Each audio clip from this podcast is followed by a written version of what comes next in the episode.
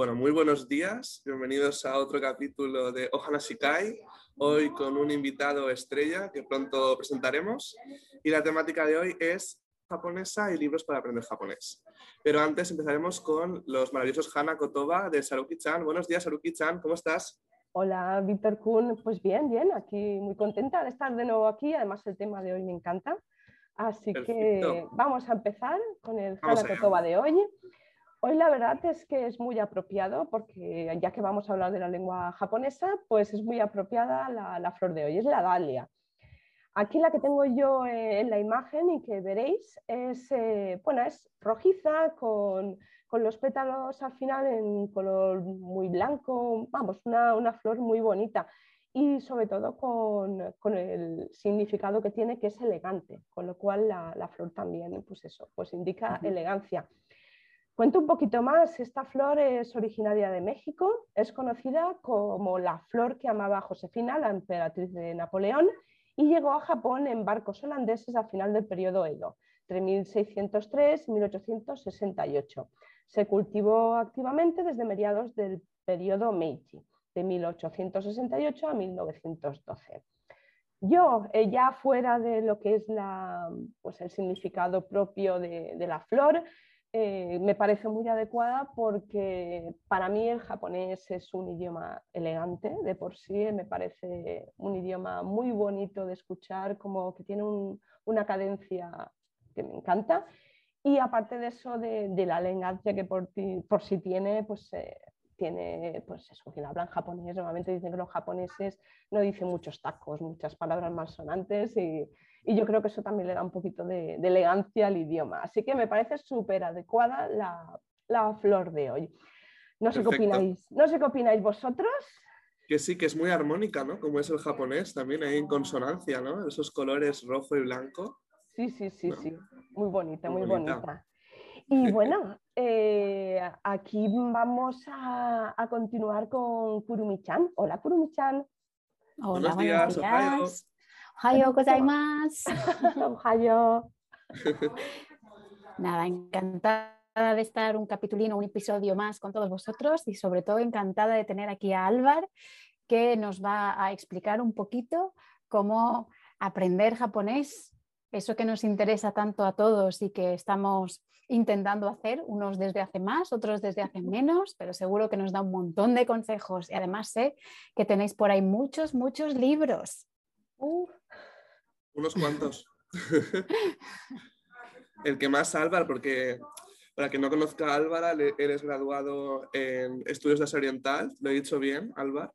Sí, sí. por la Universidad de Salamanca, Universidad Histórica en España, y muy guay, ¿no? ¿Cómo, ¿Cómo, fue la experiencia de estudiar allí en Salamanca y un poquito cómo ha sido estudiar japonés? ¿Qué te llevó a, a estudiar japonés, la cultura japonesa? Cuéntanos un poquito. Sí, bueno, la experiencia yo la llamaría particular, ¿no? No es algo que haga todo el mundo, la verdad. y sí, cada día es algo diferente, ¿no? Todos los días aprendes cosas nuevas, no solo ya del idioma, sino también el ámbito cultural o de la naturaleza de allí, de cómo ellos ven el mundo también. La historia de allí también es muy diferente. Es completamente un mundo, otro mundo. ¿Y cómo fue también? Porque estuviste un tiempo en Japón también, ¿no? De intercambio. Sí, fui de intercambio, se llama, porque allí no es Erasmus. Y estuve seis meses viviendo en ah, Japón. ¿En qué zona estuviste? Yo fui a Kobe, que es una ciudad al lado de Osaka, la sexta ciudad más grande de Japón. Muy bien. Muy bonita. ¿Tus amigos hiciste allí, japoneses? Sí, la verdad es que sí. No me quejo. La gente del sur de Japón son como los andaluces, muy abiertos, muy divertidos, muy simpáticos. Nuestro presidente, ¿no? Kurumi-chan, el presidente de la asociación HANA, también es de, Kobe, ¿no? Es de Kobe, sí, sí, sí. Y como bien dice Álvarez, es una persona tremendamente abierta. Y, Yo estuve más al sur, yo estuve en Fukuoka y estoy súper de acuerdo contigo. Es verdad que es como la Andalucía japonesa. Es muy diferente a Tokio, mucho, mucho, el carácter y todo. El japonés también es diferente, ¿no? Sí, tienen sus dialectos. A ver, no es como aquí en España que tenemos eh, idiomas distintos, pero sí tienen sus palabras y sus cosas que te dificultan un poco a veces entenderles. Cuéntanos un poco, Álvaro, eh, con los estudios de, de Aseniental, llegaste, estuviste estudiando el idioma y hasta qué nivel más o menos alcanzas, ¿Te ¿tienes alguna titulación oficial de idioma? ¿Te tienes que, te tienes que preparar aparte para, para un examen oficial? ¿Cómo lo hacéis? Bueno, ese es un tema un poco ambiguo, ¿no? Porque realmente la universidad te prepara y no te prepara. Porque tú tienes que trabajar todos los días y tú si no haces nada, obviamente tu nivel va a ser lamentable. Pero el japonés es Obviamente es un idioma que tienes que llevar muy al día, tienes que estudiar prácticamente todos los días porque si no se olvida. Y es un idioma que al tener kanji se aprende por principal exposición. Esa es la forma mm. más efectiva de aprender. Mm. Y claro, si tú no estás comprometido, no lees todos los días, o no escuchas, o no, no estudias, es un idioma muy difícil de conseguir. Mm. Sí, sí, Entonces, realmente un nivel como tal es más el nivel que tú lleves. El objetivo de, mi universidad era que saliésemos entre un B2 y un C1, que más o menos en, cuanto a mí yo lo logré, porque claro, yo me fui a Japón y tuve la oportunidad de practicar, aunque realmente en España tampoco hay tantas oportunidades de, practicar japonés si no utilizas aplicaciones o tienes amigos. Mm, eh, ¿Cómo empezaste tú? ¿Qué, libros utilizaste para empezar en el idioma? Eh, bueno, lo que nos quieras contar así que más eh, te ayudó con el idioma y te sigue ayudando, claro. Ya veo. Bueno, pues a mí en la carrera los libros que me recomendaron, bueno, que yo di en clase fueron los míticos Mina no Nihongo, el 1 y el 2. Hmm. Pero no sé por qué, porque realmente todo el mundo sabe que son los peores libros que hay para aprender japonés porque está muy centrado a un ámbito empresarial y, es muy formal y eso al fin y al cabo eh, ralentiza mucho el aprendizaje y aprendes cosas innecesarias, vocabulario de empresa que no hace falta. Pero todo el mundo lo usa, no entiendo por qué, si es que no hay otros libros mejores en español o es que no, realmente tampoco se está investigando el tema de la... Pero bueno, tampoco está tan mal porque una vez ya sabes el grado de formalidad, ya sabes lo, más difícil, ¿no? Y luego lo fácil ya dices, eso, esto, está, esto es pan comido, ¿no? Sí, sí, sí. Pero claro, yo no los recomiendo para nada. Para empezar, recomiendo algunos como los Marugoto, que son más prácticos, frases más cortas, más simples, no tienen kanji. O si no, algunos para leer, por ejemplo, hay muchos aquí en alguna Hay libros como de, así como cuentos más pequeños infantiles, ¿no? De, leyendas, pues Momotaro o cosas así, que no utilizan casi kanji y puedes leer fácilmente con hiragana todo. Y para aprender y coger práctica están muy bien. Luego ya los kanji hay que estudiarlos o con el kanji para recordar, que ya lo recomiendo. Concienzudamente. Sí, es uno de los mejores métodos que yo me he puesto delante y he estudiado con él. Y lo recomiendo muchísimo, muchísimo. El que más. Y si no, ya es que estudiar copiando cada uno de ellos es, se hace infernal. Álvaro lo está diciendo súper bien, es verdad que no vale la pena copiarlo un millón de veces. Y también eh, yo estoy utilizando el kanji para recordar y me parece fantástico. Y como muchos otros estudiantes, como consejo, lo estoy combinando con el Anki. ¿Vale? Que no sé si la gente lo sabe, pero son unas tarjetas que lo que hacen es utilizar la memoria espaciada. Esto es súper útil, es recordarte cada X tiempo algo que viste antes y que a lo mm. mejor tu cerebro ha empezado a diluir, a olvidar. Está genial, pero un consejo para los que estáis empezando con el Anki, con el Kanji para recordar, si eh, supongo que Álvaro me dirá si sí o si no, yo aconsejo que hagáis las fichas eh, en las que te pongan la palabra y tú tengas que pensar en el kanji también, porque siempre ponemos el kanji, la imagen, entonces es muy fácil recordarlo. Sí sabes al ver el kanji qué significa, pero hacerlo al revés, acostumbrarte a tú ser el que escribe, entre comillas, el kanji es más complicado. Entonces, aconsejo las dos cosas y de hecho, si estás estudiando la parte en la que te dicen cuál es la palabra clave, pues no sé, agua, y tú tienes que pensar en ese kanji, pues tener una libreta para por lo menos escribirlo una vez, no 100. Entonces, con ese repaso, con ese anki, eh, se facilita mucho después también saber escribir cosas. Totalmente o sea, la parte como el, hay como dos mazos, ¿no? El mazo normal y el, y el reverse, ¿no? El que está al revés. Una, cosa, antes de pasar, eh, Kurumi-chan, ¿podrías explicar un poquito Anki? Porque igual todo el mundo no conoce, que estamos hablando de Anki porque aquí lo conocemos todos, pero igual no lo conoce todo el mundo. Bueno, lo conocéis vosotros, sí, sí, alguien más quiere apuntar algo. Anki es un, bueno, un programa, también está como aplicación móvil o como página web, completamente gratuito, excepto eh, la aplicación para iOS, es así que se paga, ah. pero no pasa nada. Uno se conecta por la web y es gratis, en la que tú puedes crear tus propias fichas como las de toda la vida. ¿Vale? Una ficha de cartón en la que en un lado pones una palabra y por detrás pones lo que significa en tu idioma, por ejemplo, pero de forma eh, digital. No tienes que ir con tarjetitas por ahí, sino que las tienes en tu móvil, en tu ordenador y es genial. Víctor estaba diciendo que tienes la opción de crear las tarjetas y su reverso, es decir, cuando tú las escribes, puedes escribir, te puedes pedir al programa que te demuestre solo la palabra en el idioma japonés en este caso y después en español o al revés, que te la muestre en español y después en japonés. Mm. Totalmente. Y lo bueno que tiene es que ¿eh? a medida que tú le vas diciendo si te parece mm, fácil o difícil esa palabra que estás aprendiendo, pues te la retrasa más en el tiempo para que la vuelvas a ver otro día. No esto que hacemos muchas veces de coger un listado y de arriba abajo me lo estudio y mañana de arriba abajo y al final te sabes lo que va a venir después por el orden, no porque te sepas las palabras, ¿verdad? Mm. Sí, sí, sí, sí.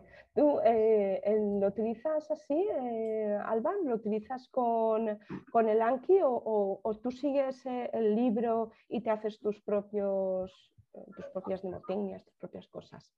Yo os, voy a hacer, voy a ser sincero, ¿no? Pero a Víctor ya se lo he enseñado, pero yo utilizo ese método, ¿no? El método de repetición espacial.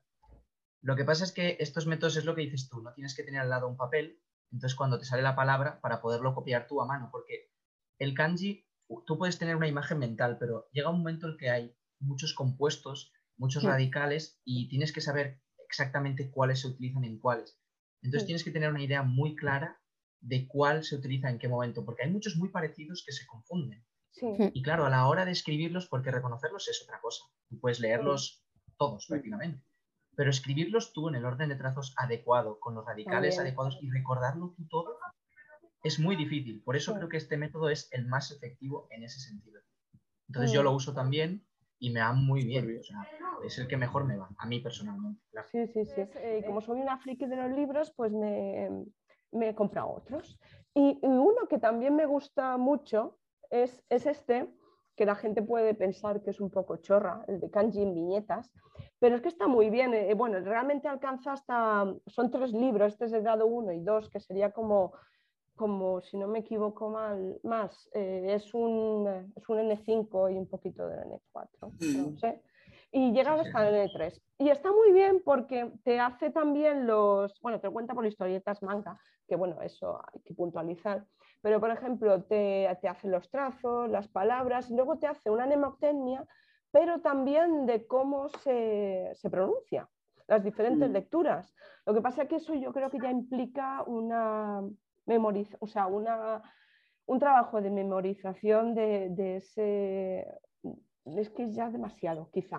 No sé qué opináis, pero a mí ya me parece demasiado. Y Sara, se corresponden los kanjis con el orden que aprenden los japoneses en la escuela, ¿no? O sea, el este sí. uno y dos es que aprenden los niños en primero y segundo de primaria, creo, ¿no? O sea, que se este corresponde con el orden que hay allí en Japón.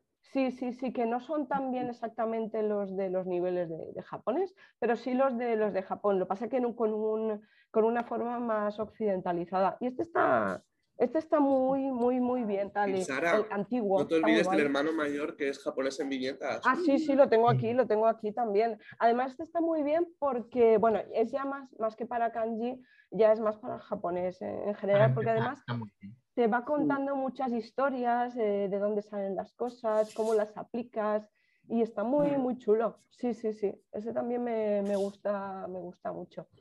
Y Álvaro, ya aparte de kanjis y escritura, ¿algún otro libro que digas, este ha sido genial, marca mi vida de japonés? Bueno, el, el kanji para recordar sin duda, ¿no? Pero aparte, pues hay un libro que me, que me recomendaron en Japón, pero me lo compré allí, entonces no sé qué costará por aquí ni nada. Pero es, un nivel intermedio, pero es un libro centrado todo en ejercicios de, audio, aunque realmente si tenéis la oportunidad de ir, allí, pues el audio lo haréis allí, ¿no? Por, todo, mm. por exposición todos los días. Pero es un libro todo de ejercicios. Para kanji también. Uy, Qué listo de Miguel Croma. Bueno, es como así. Sí, sí, sí. Se confunde con el croma. Dinos el nombre, dinos el nombre. Es que no creo que lo encontréis aquí igualmente porque no lo he visto en ningún sitio. Lo, compré allí. Se llama Kanji no Kyokasho y en plan el libro de kanji y se llama Ryugakuse no Tameno, o sea, el deber de los estudiantes de intercambio. Mm. Y es un libro muy fácil de entender, muy asequible, con caracteres, ejercicios y tal, pero está muy bien porque es lo que dices tú, está puesto por, por temas y que la explicación de los kanji está hecha en japonés, pero un japonés muy básico. Entonces lo puedes entender casi sin entender kanji siquiera. Pues es muy asequible y está muy bien. Estás escuchando Ohanashi Kai.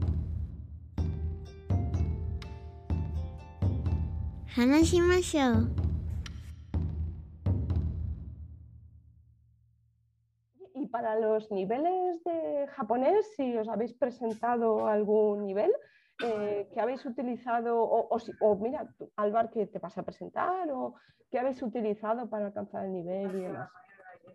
Pues hay, para cada nivel hay unos libros, ¿vale? Creo que hay unos cuatro libros oficiales, ¿no? Que tienes Tokkai, o sea, como lectura, listening, ¿no? Eh, hmm. y uno de kanji aposta para ese nivel. Hmm. Pero yo no recomiendo que los compres hasta que no sea como mínimo un N3. Porque en internet puedes trobar prácticamente todo el vocabulario, todo lo que sale, e incluso exámenes oficiales en internet. O sea, puedes encontrarlo todo hasta más o menos un nivel. De N2 igual ya te cuesta un poco, pero hay páginas en hmm. inglés, las hay. Sí, sí, las hay. Yo tengo libros, pero son todos de N2 centrados porque son a lo mejor modelos de examen, que te los mm. explica y te los hace pruebas orales, sobre todo porque pruebas orales de un nivel tan, alto no hay casi. En YouTube no podrás encontrar y por ahí tampoco. Pero lo que, es, lo que te digo, los niveles básicos mm. prácticamente es que puedes ser autodidacta completamente. ¿No sabéis mm. eh, eh, Kurumi-chan y Víctor Kun? ¿Habéis utilizado alguno? ¿O pensáis ¿Algún libro, alguna web? ¿Qué es lo que quieres saber? Sí, para, examinarse de algún nivel. Eh, pues, pues, yo tengo los Kangen Master, que son un poco complicados, la verdad es que no son muy intuitivos, están en inglés y en japonés, mm. bueno, están en varios idiomas. Y uno que me gusta bastante, sobre todo para la gente que tiene poco tiempo o que tiene que desplazarse en coche, son los Mainichi Kikitori. Ah, que, sí, que tienes audios y entonces tienes que estar prestando atención a qué dicen, contestando las preguntas. Bueno, yo veo que están bastante bien. Mm, sí, sí, sí, eso, eso está muy chulos porque... Y luego hay uno que a mí me gusta particularmente, que se llama Tobira, que es en el momento has llegado a un nivel pre-intermedio, es decir, ya empiezas a coger un poquito de vuelo, pero todavía te falta. Pues es un libro súper completo porque ya no es, como decía Álvaro, un libro para cada palo, sino que mm, cada unidad contiene de todo, vocabulario, kanji, lectura, está muy bien. Vosotros que tanto Kurumi-chan como Alvar que habéis, habéis vivido durante una temporada allí, eh, realmente marca la diferencia, ¿no? ¿Cómo lo habéis notado? El, ir a lo mejor al principio y tener un nivel, pero claro, poco a poco vas viendo, te ves obligado a, obligada a, a, conocer más. ¿Lo habéis notado desde el principio de llegar a Japón cuando os habéis ido? Un nivel como más, más fluido. Venga, Alba, atrévete, que tú eres el invitado. claro, claro. Sí. Bueno, claro, ¿no? Eso es como todo, vas escalando, vas aprendiendo, pero más que el mejorar cómo hablar, yo creo que es la vergüenza, ¿no? Porque ah, yo, llegué allí y aunque tuviese nivel o no, tú nunca has hablado realmente con un japonés puramente en japonés que no sepa nada más que japonés, o con un señor mayor en una tienda, o con alguien en un combini. Entonces, claro, no se trata de que bueno, tú obviamente tienes que tener nivel y decirlo claro o no, aunque ellos más o menos te van a entender porque son comprensibles y te ayudarán. Pero es esa confianza de decir, puedo hablar con alguien de una tienda sobre el tema que quiera y tener esa confianza de decir, bueno, me voy a equivocar, pero ya me corregirá él, ¿no? O, mm. no. Y claro, yo llegué allí, casi no hablaba prácticamente con nadie. Me metí en un club de, de karate porque a mí me gusta mucho el karate y tal, y es que chapurreaba cuatro palabras y ya está. Y al final, cuando me, cuando me iba, hablábamos de torneos de karate y cosas así. Qué chulo. la confianza siempre te ayuda a escalar mucho más. Pero no solo en los demás también, a que no te digan, eh, no tienes ni idea de hablar, no, eso no te lo van a decir. No, no, no, son muy amables, son muy amables. Sí, muy amables. Y la confianza en ti mismo, que tú realmente puedes lograr lo que quieras si le pones ganas. Perder la vergüenza, totalmente. Perder la vergüenza y... si no te equivocas no vas a aprender. Claro. Exacto. No, no, y que luego esas equivocaciones eh, se te quedan grabadas ahí como una anécdota graciosa, porque son equivocaciones graciosas, pero que jamás olvidas. Es, una, pues eso, el, el, punto de la emoción como nos ayuda a recordar, ¿no? Y está muy chulo, la verdad que sí. Hay que, hay que atreverse, sobre todo hay que atreverse a equivocarse, porque lo importante es la comunicación, no que sepas hablar perfecto, nadie, jamás, pero ni, los nativos, a veces nos equivocamos en cualquier idioma y si no, para muestra yo que me equivoco un montón. Pero es que hay que, hay que hablar. Mm. Bueno, nos estamos despistando ya del tema. Eh, no, vamos el tema es libros y, hablar en Japón, en japonés, ese es el tema. Sí, sí, sí, lo que pasa es que nos vamos. Oye, ¿y qué se alarga, se alarga. ¿Y qué opináis de los famosos diccionarios, estos de gramática, que hay tres que son carísimos? Que yo me compré dos, este y el intermedio, y están muy bien, explican, pero no sé qué opináis, si los habéis usado o algo, porque hay gente que incluso para, para practicar el japonés escrito se los copia. Yo lo he visto eso. Sí. Los que nunca los he utilizado. ¿Vosotros habéis utilizado? Yo sí. Yo sí, cuando tengo dudas, porque el japonés, como decía Álvaro, a veces ya no solo palabras que se pronuncian igual, sino que, se traducen igual. Por hmm. ejemplo, para, para. Pues se puede decir ni, no ni, eh, no tame ni, ¿sabes? Hay como muchos para.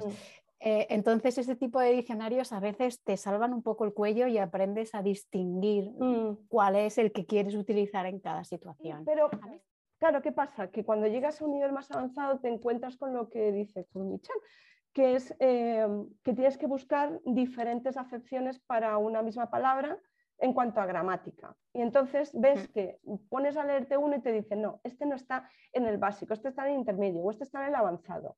Y dije, yo no puedo ir cargando con tres libritos de estos si me voy a una biblioteca o yo qué sé, a estudiar. Y entonces me compré este, A Handbook of Japanese Grammar Patterns, este está muy bien.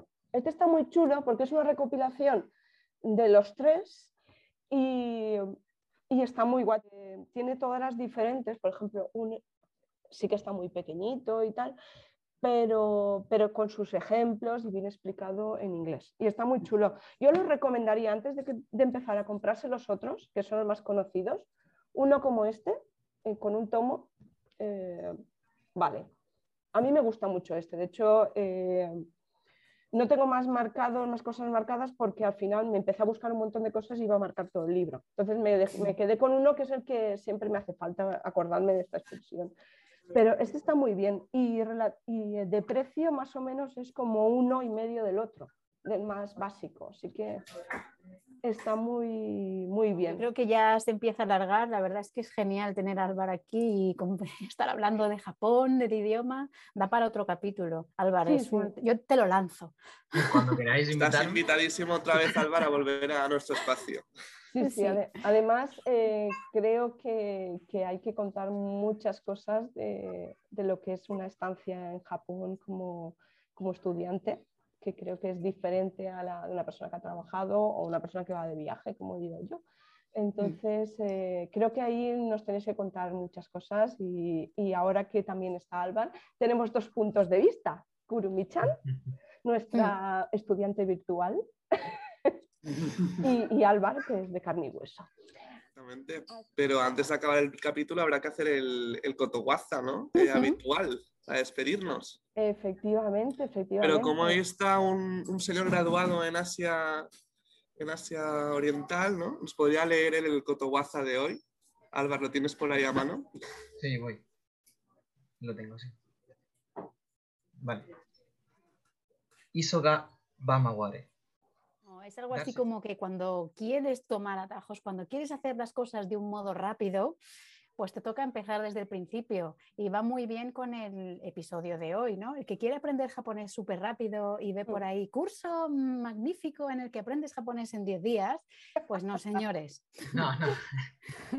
no existe. Las cosas despacito y con buena letra, nada de atajos porque no, no vais a conseguir. Lo que rápido se aprende, rápido, se, olvida. Efectivamente. O al final, o antes de acabar, me gustaría decir una cosa porque... Claro Ahora sí que sí. Sí, sí. es que me repatea mucho porque conozco mucha gente que me dice, no, yo siempre quise aprender japonés, pero es que soy un negado para las lenguas y para los idiomas.